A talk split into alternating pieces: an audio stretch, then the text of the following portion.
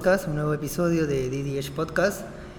En esta ocasión no será un episodio normal, ya que tengo a un amigo, compañero de la universidad, que, con el quien tendré mm, la dicha de poder compartir ideas y comentarios. Hola, mi nombre es Giovanni y conozco a DDH o Dudajá hace Pucha, cinco meses, seis meses, nos conocimos en el curso de italiano. No, italiano no, portugués. Fue portugués uno. Y ya, como que nos hicimos patas y ahora que él está haciendo los podcasts, o ha empezado con los podcasts, dijimos como que, oye, sería una buena idea que, que hagas como un podcast entrevistando a una persona, ¿no? Claro, y qué mejor que él. Y no sé, ¿cuál, cuál, cuál va a ser el tema que vas a plantear hoy, DDH? Hoy día va a ser algo relacionado justo a, la temática de la universidad, ya que justo son los finales, creo que ya, ya finalizaron los finales, y quería saber más o menos, mm, regresar en el tiempo, por decirlo así, y saber cuáles han sido las experiencias por parte de él y la mía sobre iniciar la universidad y mantenerse en la universidad, hacer la universidad y todo el proceso y todo lo que no, no sabes, no te enteras hasta que entras. A ver, por ejemplo, las expectativas que tú tienes antes de la universidad, una de ellas, por ejemplo, es que tú piensas que no va a ser tan difícil como, como, como realmente lo es. ¿no? La clásica de que en el colegio tengo 16, 17 cursos y normal puedo, y en la universidad, como tengo 5, ya está. Exacto, exacto. Es como que tú dices, ah, voy a llevar seis cursos y, o sea, tranqui, ¿no? Los paso al toque, pero en realidad esos seis cursos pueden terminar estresándote o quitándote un montón de cosas que tú quieras hacer, las ganas, ansiedad, etcétera. Es algo así como que te gusta tu carrera, pero hay uno, dos, tres, cuatro cursos en tus distintas épocas de, de estudiante que hacen pensar hacen pensar, hacen que tú pienses que tal vez no te gusta la carrera. Te, hacen, te hacen repensar todo y bueno. Por ejemplo, este, a mí me ha pasado cuando estaba en primer y segundo ciclo fue como que algo tranquilo, o sea, pasé la universidad como que salí del colegio y como que era todo chévere, chill, pero tercer ciclo fue como que el primer curso pesado de la carrera que llevé pero ante, a, todo esto lo que yo estudio es Derecho, no sé si lo he dicho. no. Ya estudio Derecho y ya, pues como sabrán o se lo imaginan, se lee un montón, un montón. Sí, yo, a mí me ha enseñado algunos de sus libros, de trabajos, y son cientos de hojas con cosas que a veces uno ni entiende. Yo, siendo ingeniero, no entiendo absolutamente nada de lo que está escrito ahí.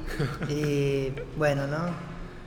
Y ahí justo eso fue lo que me pasó a mí, ¿no? Tú dices que no se entiende o que a veces las lecturas son aburridas, ya pues, y eso me pasó en tercer ciclo porque de la nada mi profesor llegó con un libro de 500 hojas, literal de 500 hojas, que era, o sea, era como que dos Biblias juntas, una, una encima de otra, y nos dijo, esto es todo lo que tienen que leer en el ciclo.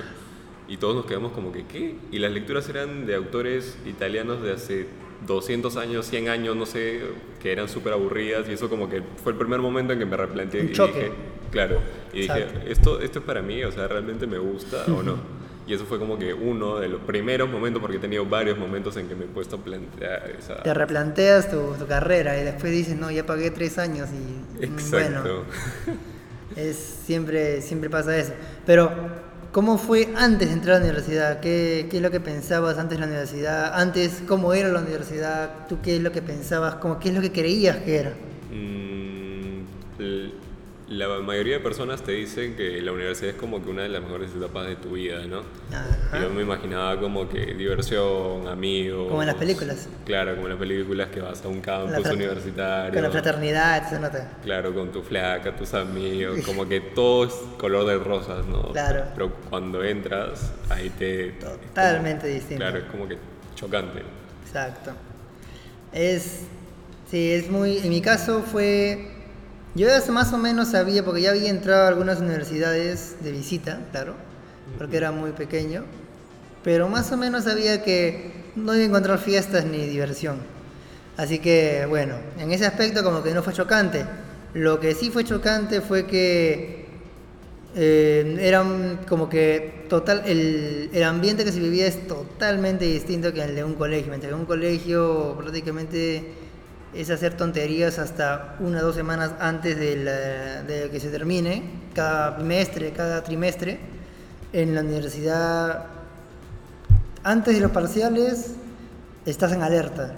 Después de los parciales, o ya te retiraste o estás luchándola con uñas y dientes.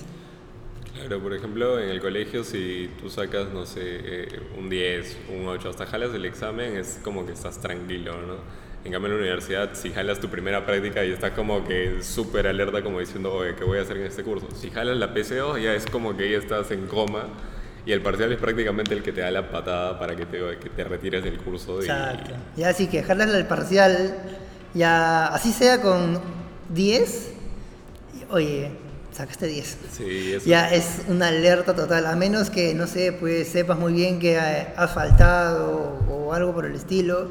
Y bueno, ahí sí no hay opción, ¿no? Puedes decir que, o hacer la excusa, pero tú ya sabrás si es que de verdad puedes o no puedes.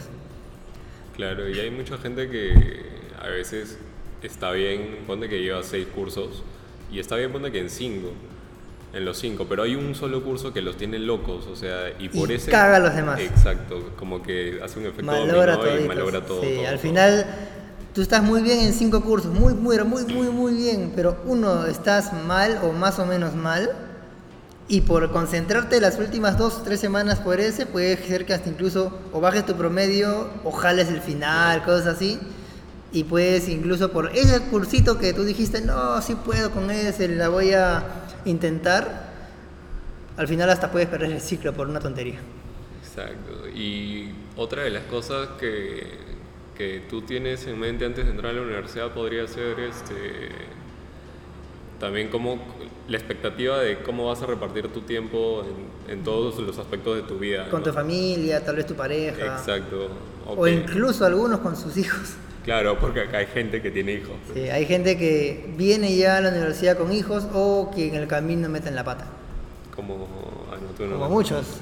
No sé, yo, yo conozco a muchos, la verdad, que han, han metido la pata o han estado por y bueno, ¿no? Y ya se han tenido que retirar, trabajar eh, o continuar, pero con una presión seguro descomunal. Exacto. Muchas veces estás eh, prácticamente, no mintiendo, pero si es que no has entrado a la universidad, muy posiblemente te digan estás mintiendo, porque tienes que ir hasta domingos a la universidad para dar prácticas. ¿Y quién va domingo en su sano juicio a hacer algo, trabajar o a estudiar? Muy pocas personas. Sin embargo, en la universidad sí pasa eso. Claro, Y- como que te obliga prácticamente a ir un domingo y no solo te quita ese domingo, sino te quita todo el fin de semana porque Claro. tienes que estudiar para ese domingo, un viernes, un sábado. Y a veces, por ejemplo, depende mucho del horario, por eso mucha gente quiere o muy temprano o muy tarde para que no le valoren el domingo.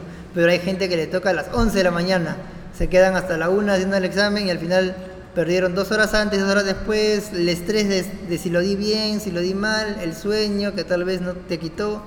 O sea, es un horripilante. Y después del examen, que es un domingo, termina el día y lo que se viene es el lunes con toda la carga de Otra vez. otra vez. Tal vez tienes una práctica, tal vez tienes exposiciones, controles, etcétera.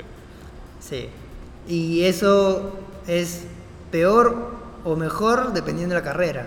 Eso está clarísimo. Claro. Y también dependiendo del alumno, porque muchas veces el alumno es, por ejemplo, bueno en matemáticas y en ese aspecto está excelente, pero no le gusta eh, los cursos de historia, de lenguaje, de química, de lo que sea que puedan estar llevando como cursos complementarios en su carrera. Porque claro, no te van a, nunca te van a gustar todos los cursos, siempre va a haber uno que no te va a gustar para nada y vas a estar o pasándolo así de la nada o simplemente jalándolo. O hay gente que también se frustra demasiado con el inglés, ¿no? O Ah, sea, a también. pesar de que hay mucha gente que le parece súper fácil el inglés, Hay gente que sí se frustra. exacto, y como en nuestra universidad el, el inglés es como que un, Un curso obligatorio, sí. Para graduarse también. También.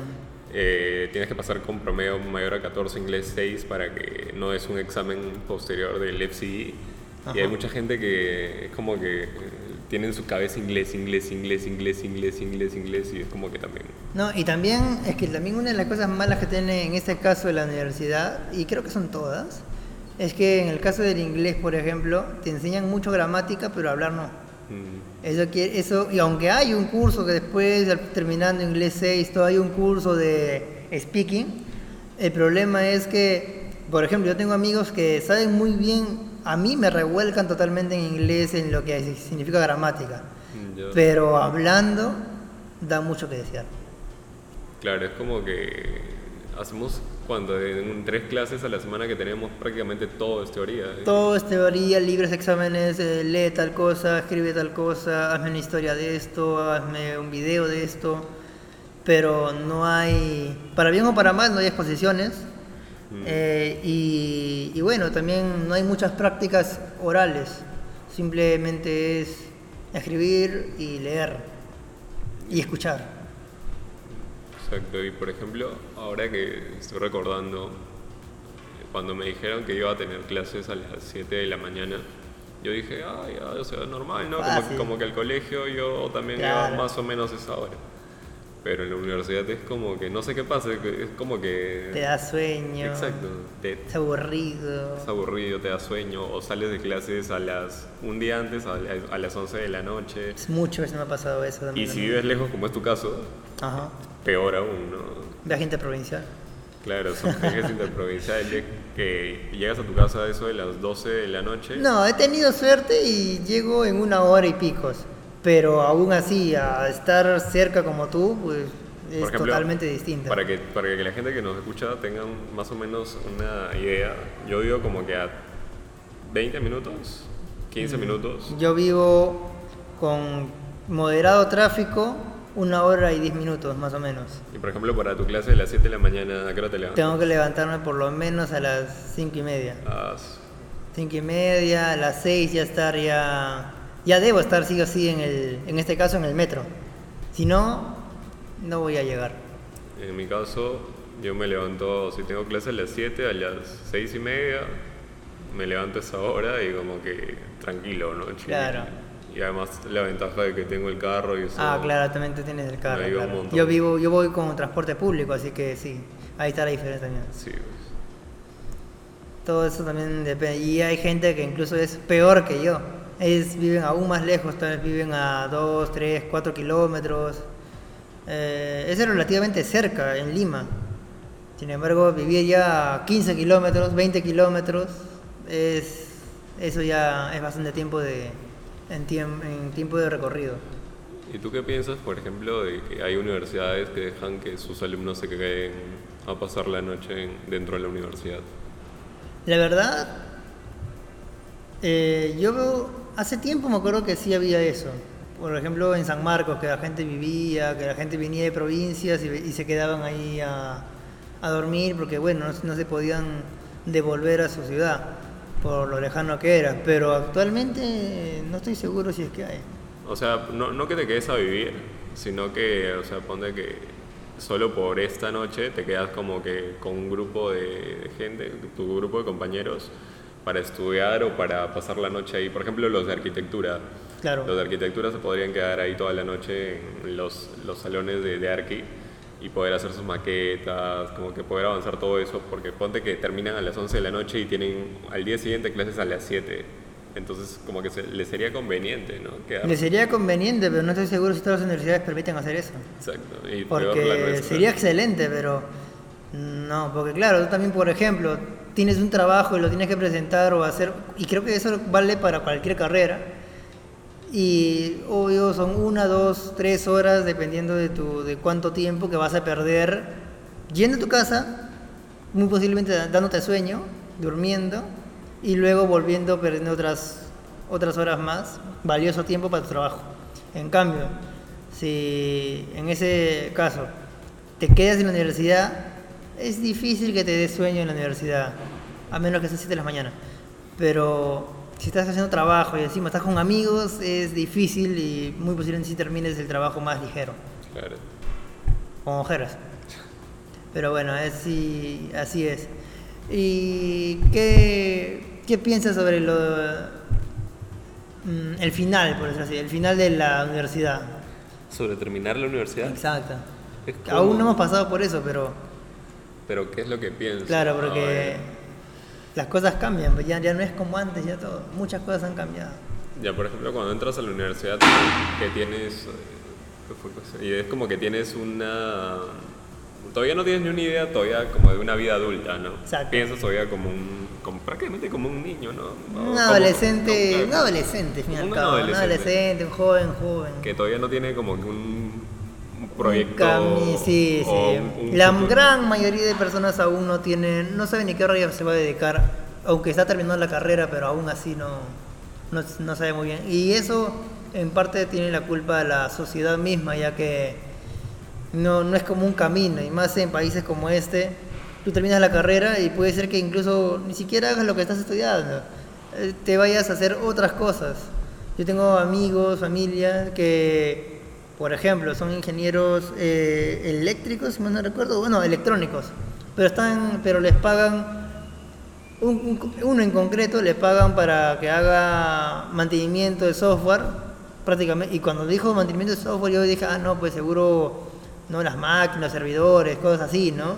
Pero no, le pagaban como 2.000, 3.000 soles solamente por agarrar y estar haciendo, reparando el software de Windows, Office.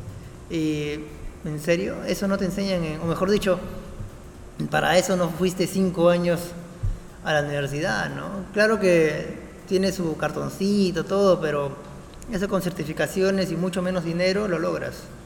Yo creo que todo eso se debe a que cómo inicia la universidad, o sea, cómo iniciamos la universidad, porque por ejemplo tú terminas el colegio a los 16, 17 años y a los 16, 17 años tú no tienes ni idea de lo que quieres hacer en la vida. exacto. O, sea, no- o estás si- muy confundido de cómo es. Exacto, o tienes como que alguna idea, pero o sea, no la tienes clara, o sea, No. es como que es un 1% de lo que tú quieras hacer en, en tu Exacto. vida.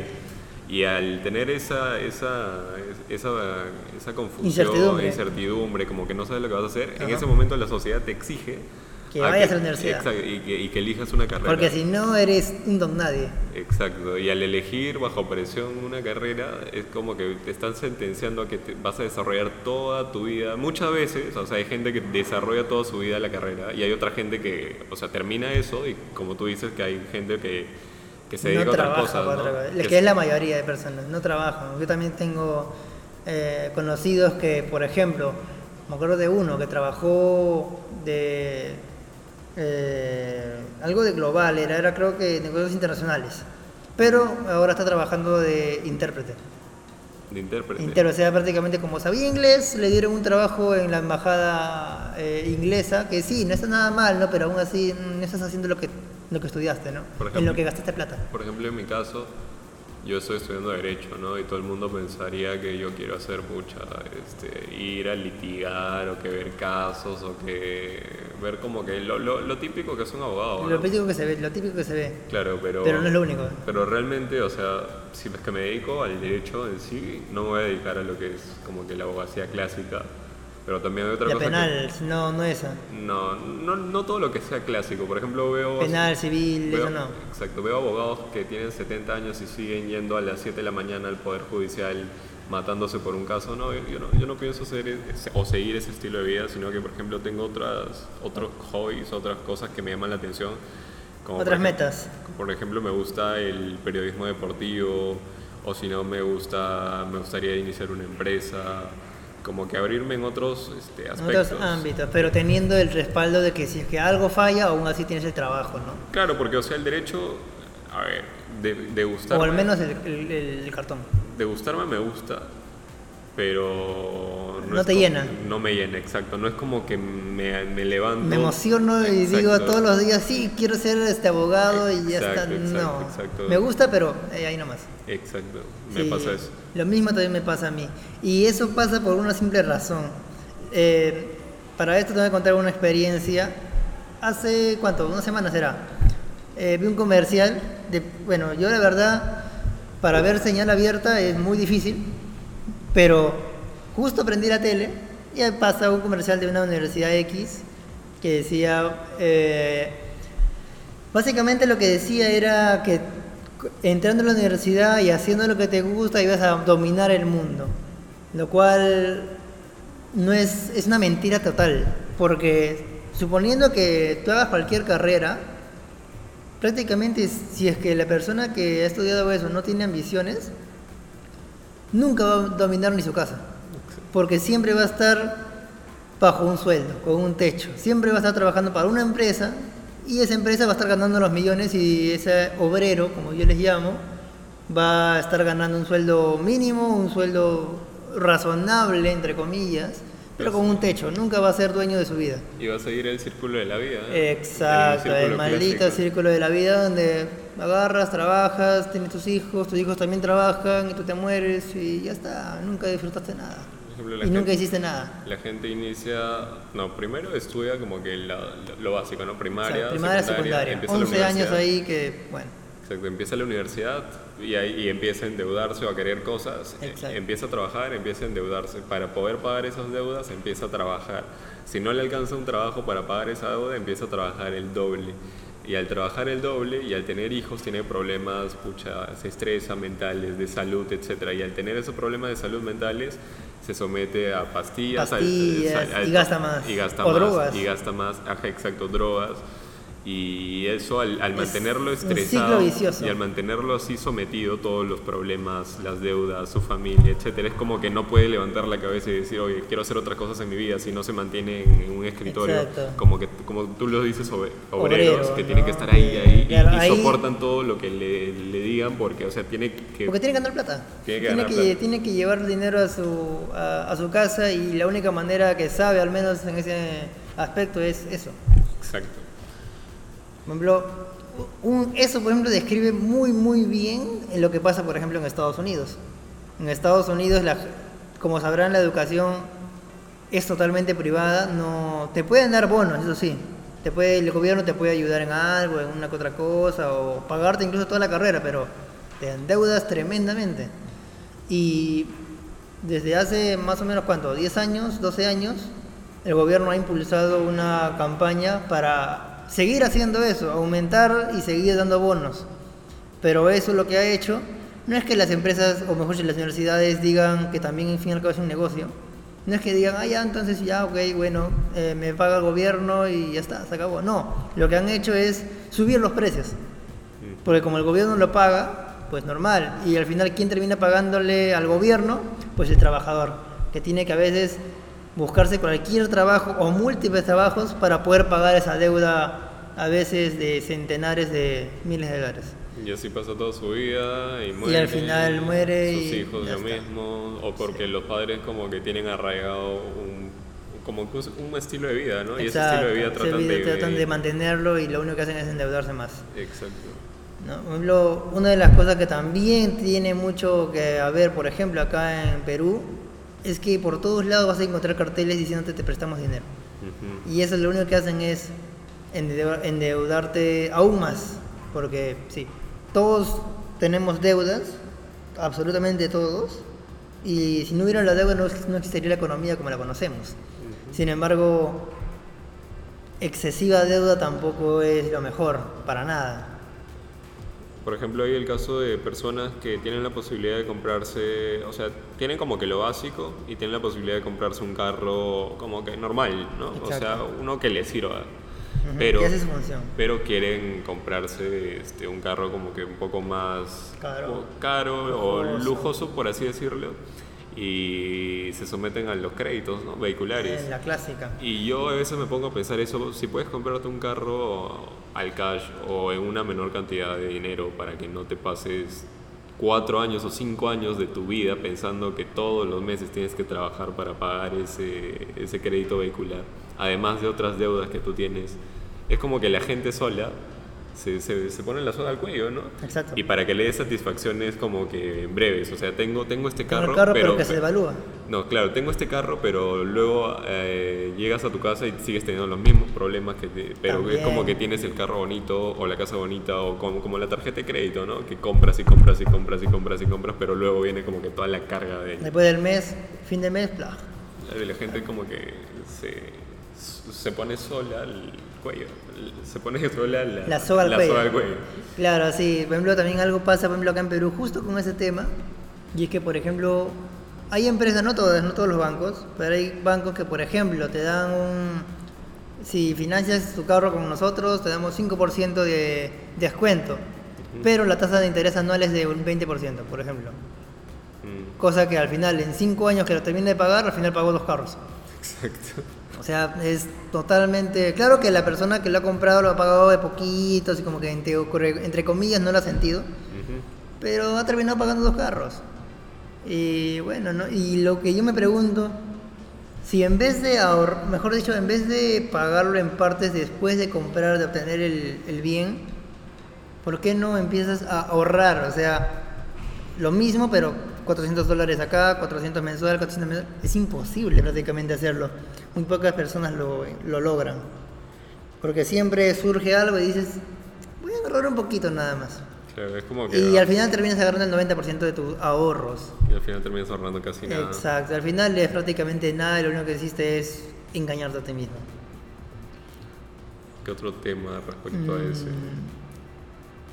Todo eso también se basa en algo muy sencillo y es que aunque llevamos 16, 17 cursos en la primaria, secundaria y todo, eh, nunca te enseñan a invertir, nunca te enseñan a manejar tu dinero, nunca te enseñan a cómo guardar, cuidar y ganar dinero. Educación financiera. Exacto, educación financiera no, no hay, no hay, tú tienes que tú tienes que vértelas. Y antes era libros. Tenías que tener libros, tenías que tener dinero para comprar esos libros y tenías que tener al menos ser clase media para que y tus padres tener también un poco de cerebro para poder enseñarte eso.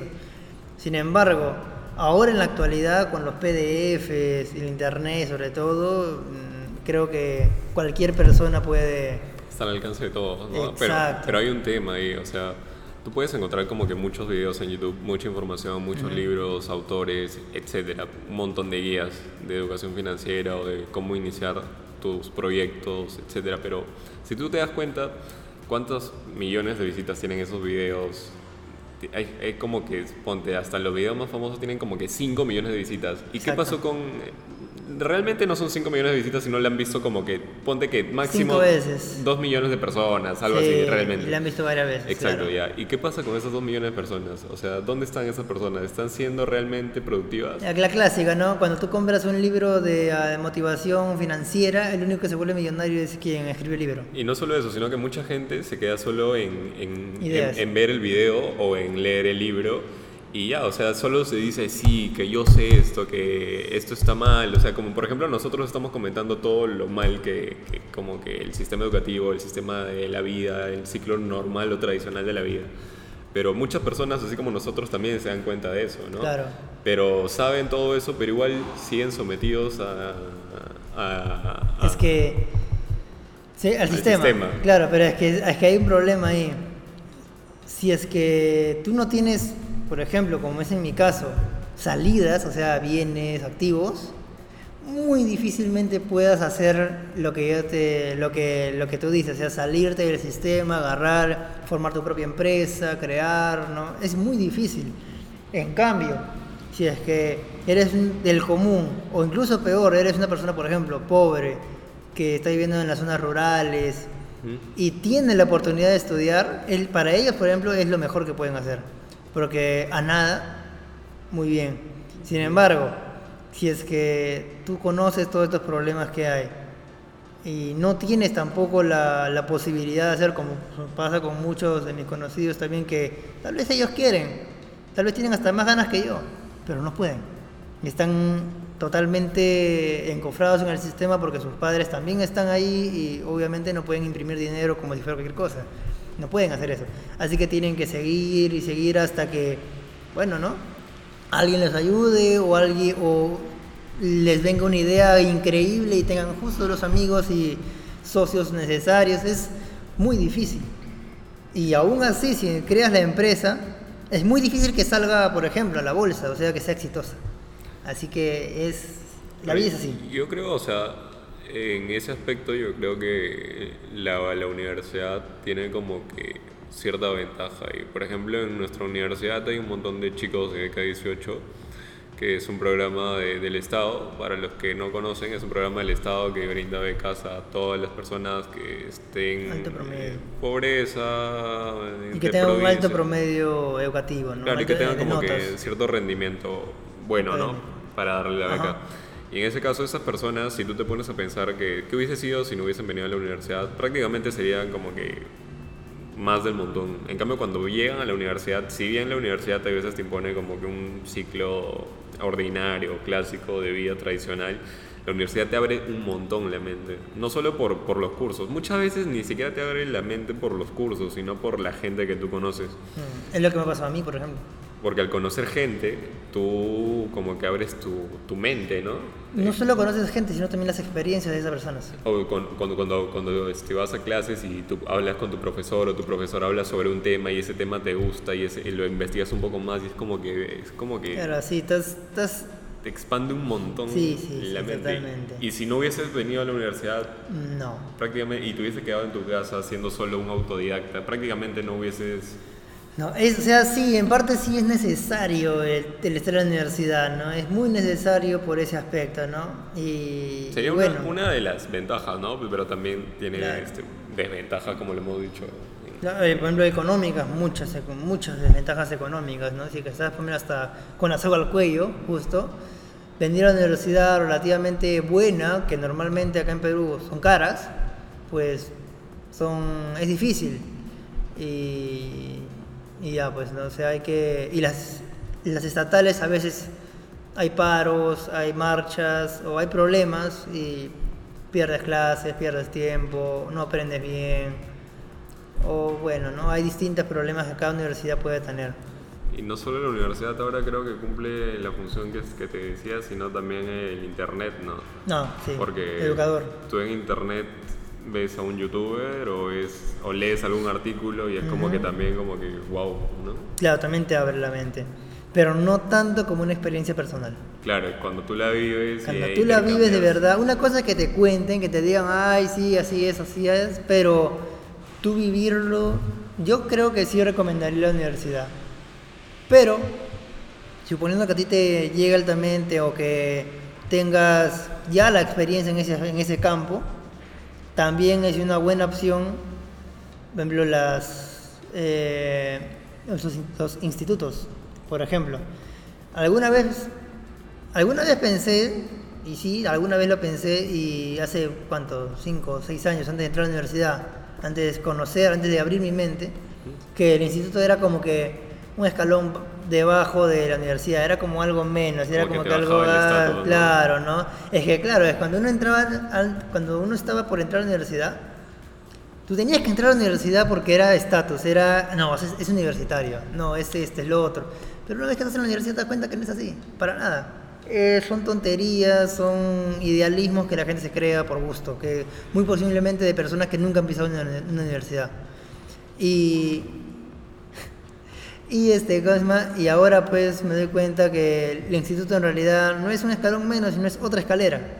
Es otro camino que se puede tomar para personas que una, tal vez no tengan los, eh, eh, la economía necesaria para poder pagarse en la universidad, o dos, personas que simplemente quieran trabajar antes, porque es más barato y es más rápido. Prácticamente todo lo que uno quiere para poder trabajar rápido. Por ejemplo, Y- en, en mi caso, como te comentaba, que han habido varios momentos en los que me he planteado si realmente esta es la carrera que me Ajá. gusta o no. Y veía las alternativas que, por ejemplo, en un instituto había como que la carrera técnica de periodismo deportivo y eso a mí, o sea, me encanta, o sea, el fútbol, la- tenis, golf, un montón de deportes me encantan. Claro. Y es como que yo dije, o sea, debería estar estudiando ahí como Eh, que... o Claro, sea, to- porque qué bacán. Todos los días me levantaría con ganas de... De ir a hacer lo que ir, me gusta. Aprender, Yo, tam- yo también ahora, ahora he aprendido a querer muchas de las carreras que en su momento decía, ah, qué asco. Yo antes me quejaba y decía, esta carrera, la clásica, esta carrera no sirve, esta carrera está de relleno, esta carrera está así. Pero cuando entras a la universidad y te das cuenta que en realidad muchos de los cursos sí están de relleno, pues como que te pones a pensar y dices, ¿por qué rayos no dejé mi ego a un lado y dije investigar mejor? Pero es que con tantas eh, partes de todo el mundo que agarran y te dicen que no, que la universidad es así, que es allá, las películas, las, toda la influencia, las mentiras que te cuentan, pues no. Eso, claro, ya es totalmente un choque, ¿no? Es como que te cuentan una cosa, pero es totalmente distinto, ¿no? Y para tú trabajar bien, poder hacer lo que tú quieres, muchas veces con un instituto eh, bastaba, sobraba y bastaba. Y yo creo que si ahora yo volviera a tener 16 años, que es cuando yo empecé la universidad, creo que sí me iría a un instituto. Porque es mucho más rápido y es más centrado al, a la educación que tú quieres. En cambio en la universidad se, abre, se expande mucho o incluso toca temas que me ha pasado a mí, que yo soy eh, prácticamente que me gusta la tecnología, mi carrera es de, en torno a la tecnología. Hay cosas que hablaban y que no, era de hace 10 años, era de hace 15 años. Y como que, no, pero ahora hay esto. No, señor, tiene que poner esto porque es lo que está en, el, en, la, en la malla, es lo que está, lo que se enseña. Pero no funciona eso, eso ya no existe. No, señor, es lo que tiene que hacer. Por ejemplo, eh, el próximo año, 2020, ya no va a haber este BIOS en Windows. Sin embargo, acá me están enseñando o me enseñaron cómo programar una BIOS, cómo este, configurarlo, qué hacías esto, qué es lo otro. Pero el próximo año no va a existir. Y muy posiblemente cuando termine la universidad no va a existir para nada. Mm, o sea, es tonto, pero ahí está. ¿Cómo crees que se podría hacer para que o sea, a los 16 años. ¿O cuándo tú crees que debería ser la edad óptima para tomar una decisión respecto a lo que tú quieres hacer en tu vida? ¿Qué, querías a los 16 años? a los 16, sí, En lugar de entrar a la universidad, teniendo en cuenta que no sabes nada y eres ah, un, adolescente. es que justamente porque no sé nada me meto a la universidad. Pues. Exacto, y te dejas manejar por... Y que le dejas manejar por las circunstancias y por tu familia muchas veces, que te dicen, no, tienes que ir a la universidad porque sin la universidad no eres nada, que esto, que el otro. Y sí, no eres nada, pero tampoco eres mucho si es que entras. Así que no hay mucha diferencia. Claro, porque mucha gente dice no eres nada si no entras a la universidad, pero luego mucha gente sale de la universidad y, sigue siendo peor. O, claro, sigue siendo nada. Sigue siendo nada, o sea, no, sigue siendo el mandamás de tu jefe, que es el jefe del jefe del jefe del jefe, y luego el dueño, ¿no? Y tú estás, pero bajísimo, ganando sueldo mínimo o haciendo lo que no te gusta, yendo de 9 a 5 de la tarde en el tráfico, oliendo axilas. Es horrible, es horripilante. Y claro, si es que eres una persona de como yo, por ejemplo, pero ahora hay muchísimas, si es que yo terminara la carrera y hiciera todo lo que tiene que hacerse, porque ya hay una línea ahí, hay un camino que ya muchos se han trazado y que es un camino común, pues estaría cuánto? 20 años muy posiblemente trabajando para recién tener mi primer auto, para después tener tal vez otro o tal vez tal vez nunca lo tengo el auto porque tal vez tengo dos hijos por ahí. O, endeudado. o me endeudo por tal cosa o me enfermo o pierdo una pierna por algo por ahí o sea, es horripilante. En cambio si es que si es que algunas personas y muchas lo han hecho se salen del camino claro mm, no hay un camino por qué, qué seguir. Tú creas tu propio camino y hay riesgos, obvio, pero suponiendo que lo hagas muy bien y casi siempre sale bien, porque si esa persona sale del camino es porque está segura. Entonces, muy posiblemente sea el próximo Bill Gates, el próximo Warren Buffett, eh, sea una persona muy muy destacada. Atreverse a salir del molde. Exacto. Que, es como que lo más difícil, ¿no? Como que salir de como que de todo el claro, porque en vez de seguir el rebaño te sales. Es, es muy difícil porque todos, todos te dicen que vayas por ahí. Pero tu instinto te dice, no, anda por allá. ¿Para ti qué tan importante es que termines la carrera y empieces con todo lo que... Prácticamente nulo. ¿Por? Porque yo ya tengo otros planes para hacer. Así que aún así como muchas veces yo decía, y antes lo decía de broma, pero ahora parece que se va a volver realidad, si es que termino la carrera. Y es que, que, sí, sí quiero terminarla, porque al fin y al cabo es bueno que te digan por ahí ingeniero, aunque no va a Es interesar mucho. cierto tipo de sustento. cierto sustento. Que al final, o sea, no es pero definitivo. Sí, pero bueno, es que es, la sociedad lo da así, pero bueno. El punto es que eh, si es que hago todo lo que se tiene que hacer bien, entonces prácticamente voy a agarrar, terminar la carrera, colgarlo por ahí, el cartón y se acabó. Voy a seguir con mi vida, siendo, haciendo la empresa, haciendo emprendimiento, lo que a mí me gusta. Esto, por ejemplo y, y ya está. Si es que a ti te gusta, no lo ves como trabajo y si no lo ves como trabajo, lo haces mejor y te mejoras y mejoras, mejoras y muy posiblemente ahora con el internet también ganas dinero ahí y es excelente. Por ejemplo, me parece chévere todo lo, por ejemplo, lo que tú has empezado en videos en YouTube, los podcasts, o también la página en Instagram, o también la de memes que tienes Ah, en Facebook. también, esa, esa es más para divertimento porque, claro, Claro, o sea, tienes como que contenido variado, como que no o te centras en uno, es como sí, que eh, es bueno diversificar en la vida. Tienes como que tecnología, tienes como que entretenimiento, tienes también, has grabado, hay veces, este... Videojuegos, videojuegos. también, que bueno, me que- arrepiento, pero bueno. Y es como que me parece chévere que te mandes en una y ya, ¿no? Es Pero es que- difícil, la verdad, es difícil agarrar y hacer algo, empezarlo. Y no porque sea difícil hacerlo, sino porque tienes miedos internos de que, del qué dirán, de está mal, de no esto, lo otro. Por suerte, mis padres han sido muy comprensivos con todo esto y, como bien Ay. dije, tengo un colchón ahí. O sea, tampoco es que esté a- eh, que, que sea un don nadie para nada, y que tenga un sueldo, por ejemplo, mis padres que tuvieran un sueldo fijo y que si es que no me sal- si es que me sale a la universidad todo se destruyó. No. Eh, todos en mi casa son empresarios también. Yo también he adquirido esas ganas, solamente que mucho mejor, mucho más, más fuerte, con más y mayor ambición. Y ya está, o sea, no, no me he salido del molde. ¿Por qué, no O le cuentas, intento. ¿Por qué no le cuentas a la gente que nos está escuchando cómo, cómo fue el proceso cuando, por ejemplo, tú ahora estás como que tomándote un break de Claro. la universidad? Y cómo, cuéntale un poco por qué, o sea, o cómo tomó tu, tu familia, tus padres. ¿Cómo- Al principio fue, pasó? Al principio eh, es que para esto yo ya había, y ellos también se habían dado cuenta, había, ellos me conocían, sabían muy bien cómo era, yo soy autodidacta para decir esto, y, y sabían muy bien todos mis conocimientos que yo tenía. Y luego veían a veces lo que estaba haciendo en la universidad y era totalmente distinto, era como que aburrido, era... eh, se daban cuenta que a mí no... Me gustaba, sí, porque es tecnología al fin y al cabo, pero es como querer hablar de biología, pero empiezas por los dinosaurios, cuando la biología que vas ahora a ver es la biología actual, el cuerpo humano, la eh, ciberbiología, no, ¿cómo se le dice? Eh, bioquímica, o sea, totalmente distinto que lo, que se va a ver ahora en el futuro, pero te enseñan a ver anatomía, por ejemplo. O sea, es totalmente distinto. Y no funciona así. No, no, yo al menos creo yo, no debería funcionar así. Pero con todo eso atrás, ahí yo les planteé a mis padres poder salirme de la universidad un ciclo o dos para poder seguir cursos de certificación.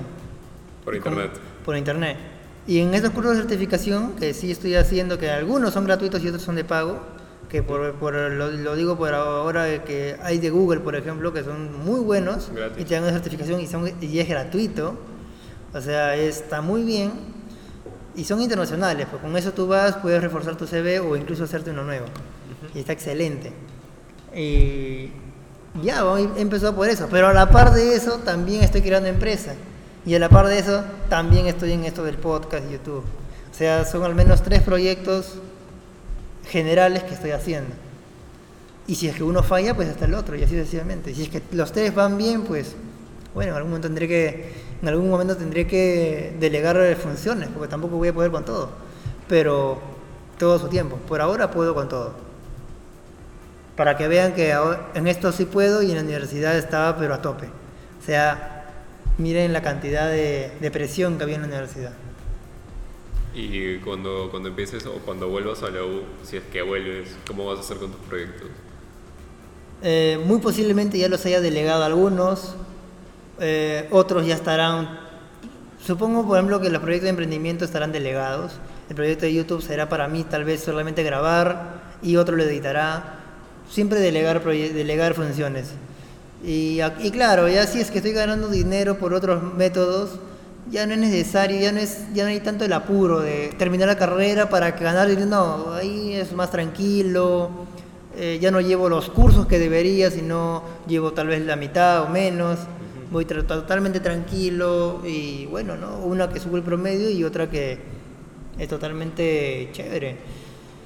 Y ya, así como para terminarlo solamente por el título y ya está, como para que decir fuiste a la universidad por gusto, como vuelvo a repetir, nunca fue por gusto porque he conseguido muy buenos amigos y creo que eso, eso y el networking es, es muy importante en la vida. Como que individualmente no puedes hacer nada, ¿no? No, así, a menos, y eso, ni la persona más poderosa del mundo puede hacer sola eh, todo, no puedes. Te cuento una experiencia, por ejemplo, en mi caso, este, en, en, mi universidad, no, en mi universidad, no, en uno de mis cursos, por ejemplo, el profesor preguntaba algo, ¿no? Hacía una pregunta como que media complicada o media ambigua. Y, y, decía ya, el que sabe la respuesta como que levante la mano, la típica, ¿no? Y todo el mundo levantaba la, la, mano y decía como que cosas. Y al principio yo no tenía la respuesta yo, yo no sabía cómo responder esa pregunta del profe y como que cada uno hablaba ah, cosas y por ejemplo la persona A decía tal cosa, la otra decía tal cosa y, el profe decía no, incorrecto, incorrecto, incorrecto, incorrecto, no, no es la respuesta. Y tú ibas y, yo iba como, iba como que como que juntando todas esas cosas como que tratando de mezclarlas y como que daba una opinión y el profe me decía sí, está bien eso. Y es como que ahí me di cuenta como tú puedes, a pesar de que tú seas muy inteligente y que puedas ser muy bueno desarrollándote solo, por ejemplo, muchas, o muchas ideas me han surgido a mí personalmente escuchando a las demás personas. O por ejemplo, yo tenía una idea, pero le he llegado a perfeccionar así totalmente escuchando a otras personas que yo creía que, por ejemplo, por ejemplo, otra, otra de las cosas que me he dado cuenta es que todas, absolutamente todas las personas actualmente son inteligentes o tienen diversas habilidades. Tienen algo que decir siempre. Ajá, o tienen alguna habilidad que tú, por más que lo veas así literalmente estúpido, o tú digas, no, ese pata es un idiota, que es un burro, que no sabe nada. Sí sabe. Eh, sí sabe algo. Algo, y ese algo puede ser como que sea específicamente lo que estás buscando y calce ahí para que, te, que te impulse y, y logre. Justo la última pieza que faltaba. Sí, es así.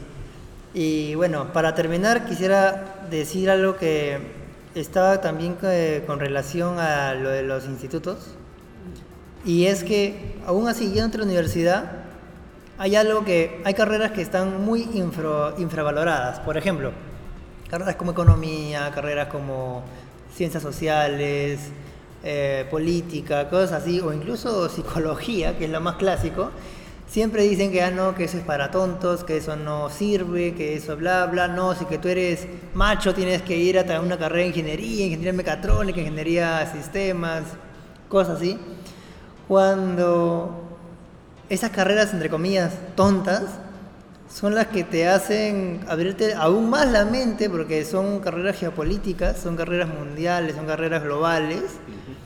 Puedes irte al extranjero, prácticamente a cualquier país con esas carreras y hacer tu vida la mejor que puedas con esas carreras. Por ejemplo, si tú vas a estudiar en ingeniería mecatrónica, hay países que simplemente, simplemente no tienen. Hay, hay, países que o tienen y solamente aceptan sus compatriotas. En cambio, un, por ejemplo, un, este, un sociólogo, un politólogo, un economista, prácticamente tiene las puertas abiertas a todo el mundo. Y si es que a eso le agregas que tal vez sabe economía, digo, sabe finanzas, sabe, invertir y tiene buenas ideas, pues ahí está, un Warren Buffett, millonario. ¿Ya ves? O sea, como que carreras tontas. Si son muy tontos, entonces los millonarios son algo tarados. Porque, bueno, ¿no? Y un montón de genios así, inteligentes y todo, pero con un tico, con un station vago. ¿Qué pasó? O sea, eso hay que cambiar mucho esa mentalidad y bueno, ¿no? Con esto dicho, tus descargos. y creo que con eso terminamos. Bueno, lo último que quisiera agregar sería que nada, ¿no? Que ojalá les sirva como que nuestros puntos de vista, nuestras todo lo que hemos comentado durante la grabación, que de hecho le va a servir un montón, porque fácil algunas cosas ya las sabían, pero al, al habernos escuchado es como que van a tener un punto de vista más. Claro. Y nada, espero que pucha, encuentren lo que les gusta, que se den cuenta qué es lo que les apasiona y que, como decía acá DDH o Dudaja, eh, que encuentren algo que, se le- que les apasione, como yo lo dije, y que se levanten cada día con ganas de, Con de ganas, hacerlo y con sí. ganas, con una ambición para comerse el mundo, ¿no? Y que no Claro. tengan, no tengan límites. Claro, si les gusta algo, persíganlo de verdad, ¿no? E investiguen. Y, y otro consejo más, no se crean para nada los tours de vocacionales de ser un ingeniero tal de por un día. Esa es una tontería y media. Siempre, en absolutamente todos, te mienten totalmente porque no funciona así. El campo laboral no es para nada un lugar de rosas, para nada.